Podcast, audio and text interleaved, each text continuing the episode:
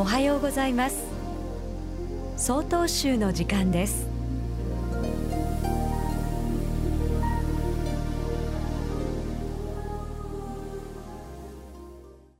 おはようございます。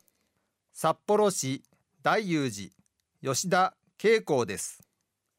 春が遅い北海道でまだ風が冷たくとも少し雪が残っていても鮮やかな黄色の花を咲かせるタンポポ。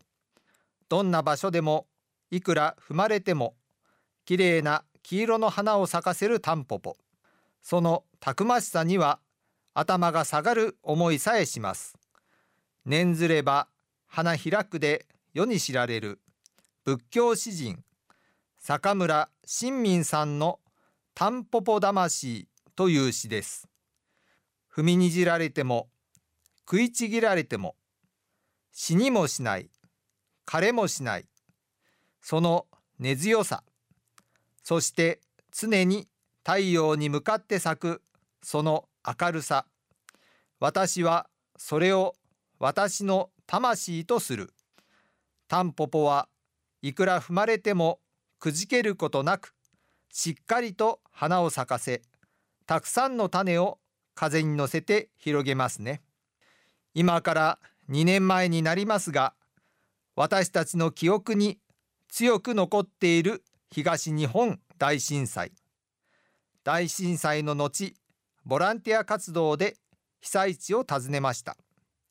そこで地元の方がこんなお話をしてくださいました。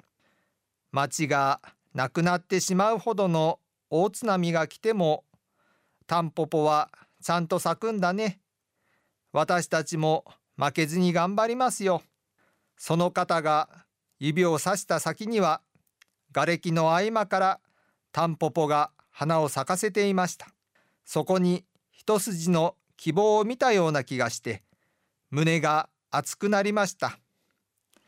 悲しい時苦しい時けなげに咲くタンポポを思い浮かべてみてはいかがでしょうか。いっぱいに咲くタンポポの花はまさに優しさです。白い綿となり空を舞い広がっていく種は絆と言えるのではないでしょうか。思いやりの心を持って人のために生きること。曹洞宗の教えで利行と言いますが大震災から立ち直り復興の道を歩むために大切な生き方ではないでしょうか。ただいまのお話は札幌市大雄寺吉田恵光さんでした。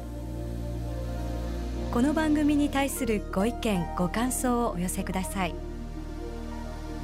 郵便番号064-0807札幌市中央区南七条西4丁目曹洞州北海道管区強化センター。曹洞宗の時間係まで。お便りお待ちしております。これで曹洞宗の時間を終わります。今日も一日健やかにお過ごしください。